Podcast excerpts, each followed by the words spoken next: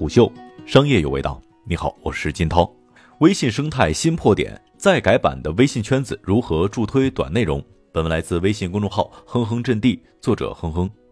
四月三号，微信圈子再次迎来了大版本的更新。这个微信内的社区模块完成了调整战略方向之后的第一次大优化。此次发版是好物圈进化成微信圈子之后一次产品上的较大调整。微信圈子由好物圈发展而来，目前占据了两个通道：一是消息页顶部的下拉小程序菜单，二是发现页的搜一搜。从入口来说，二级入口不算明显，但作为一个探索期的产品也非常可观了。好物圈最初是微信的购物分享社区，用户可以在好物圈浏览朋友购买过的商品，slogan 是和朋友分享好物，主打熟人购物推荐。但是由于定位、分发和运营的原因，并未引发多少关注。后来，好物圈做出了战略级别的调整，放弃了购物分享，转向兴趣社区，终于引发了较多的讨论。微信圈子之所以引发人们的关注，原因有二：第一，在二零二零年微信公开课 Pro 上，张小龙郑重的宣布，微信的短内容一直是我们要发力的方向，顺利的话，可能近期也会和大家见面。一时激起千层浪，小龙哥的一句话，全网都在猜测短内容可能的形态。视频号和微信圈子发布之后，人们普遍认为微信的短内容发力方向至少包含这两个产品。第二，春节前后，圈子类产品雨后春笋般的冒出来。大致来看，目前圈子的形态大约是两种：一种是基于好物分享的圈子，比如拼多多做了拼小圈，极客孵化了好物分享社区即时多，就连 B 站也低调在会员购中上线了圈子。而另一种是基于话题、兴趣、内容、社区的圈子，比如正在灰度的知乎圈子和本文的主人公微信圈子，迭代改版了的贴吧等等。如此多的圈子类产品，无论是否能够成功，至少证明这是当下产品的一个小趋势。这其中，月活十一亿的微信能否通过圈子达成短内容的目标，成为人们关注的关键。微信是带着愿景做产品的，这可能正是如今很多产品经理缺失的初心。当长期的战略目标确定，产品内功能架构的迭代都是为长期的愿景目标服务。产品之中哪块业务负责驱动整体，哪个功能是从动轮，需要有清晰的规划。之后在一次次迭代当中向长期战略靠拢。微信公众平台是微信从工具属性到商业生态属性的关键一跃，也是微信得以封神的惊世之笔。正因为有微信公众平台的诞生，创新了许多前所未有的商业模式。上千万人靠微信吃饭，许多的商业生态本身就构建在微信的大生态当中。微信公众平台造就了长文章，如张小龙所言，微信公众号发展成如今的形态，其实是一个误会。公众平台的原始想法是成为一种连接品牌和订阅用户的群发工具，应该是支持各种各样的内容形式，其功能是想取代短信，歪打正着，成就了长文章在微信生态举足轻重的地位，同时也造成了短内容的缺失。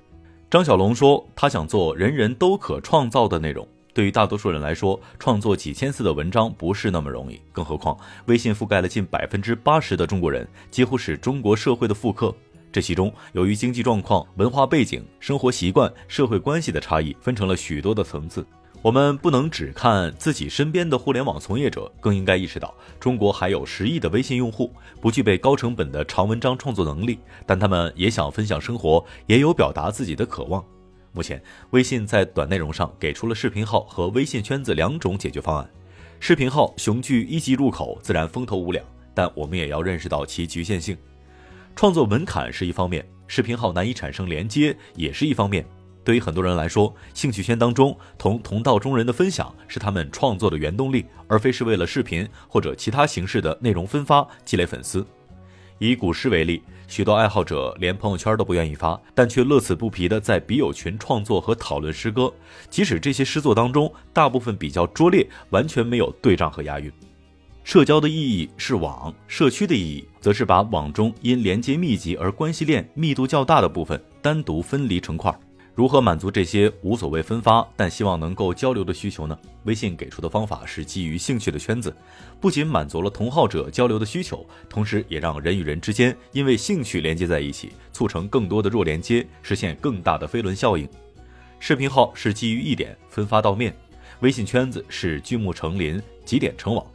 在微信圈子作为社区天然具备的筛选作用之下，不同层次、不同偏好的用户能够通过搜索和互相推荐自发的连接在一起，避免了不同群体之间的矛盾和碰撞，同时也让每个个体找到了与自己更加相似的群体。这些个体能够在群体当中大方地发表自己的看法，而不必担心被嘲弄，因为同一个圈子当中都是相同爱好的人，而且发表出来的看法能够获得更多相同爱好者的赞同和讨论，获得正向反馈，再次激发强化创作的动力，如此循环，正是实现了人人都能够发布短内容，因为人人都有爱好，总能找到他想要的圈子。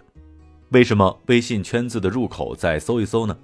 搜索场景之下，精准到个人兴趣是一件顺理成章的事儿。搜索是用户对于触达内容的主动寻找，对于用户需求的把握更加准确。这也就可以理解，百度通过搜索做出了贴吧是多么的水到渠成。微信在过去很长的一段时间之内，都在默默的优化搜一搜的能力，如今已经具有非常优秀的体验。对于微信来说，因为搜索兴趣，从而发现同好者的社区，然后加入社区，实现连接，完成内容的生产和消费，是非常自然而然的路径。同时，在新版本当中，微信圈子新增了基于算法推荐的 feed 流，更加强化了同好和兴趣内容的巨人作用。所以，虽然微信圈子和知识星球在某些产品角色定义、内容呈现逻辑等方面有一些类似，但绝不能简单的把两者归类为相同产品。他们在产品最基本的底层逻辑上具有鲜明的差异。微信通过微信圈子在已有的社交关系链当中搭建了非常多的兴趣网，为更多层次的用户提供了发声的渠道，同时也满足了部分用户想要消费短平快内容的需求，可谓一石三鸟。更别说微信圈子同微信群、公众号相结合之后的想象空间。从长期来看，基于社交关系网的圈子可能比基于流媒体分发的视频号更有价值。一个是打发时间，一个是利用时间。当然，这个价值并非一定在商业层面，也有可能在用户的满足感和惊喜感上。毕竟，让网络当中一个孤独的灵魂找到相同爱好者的慰藉，是多少钱都不一定能够换来的。虎嗅商业有味道，我是金涛，四点水的涛，下期见。虎嗅。商业有味道。本节目由喜马拉雅、虎嗅网联合制作播出，欢迎下载虎嗅 APP，关注虎嗅公众号，查看音频文字版。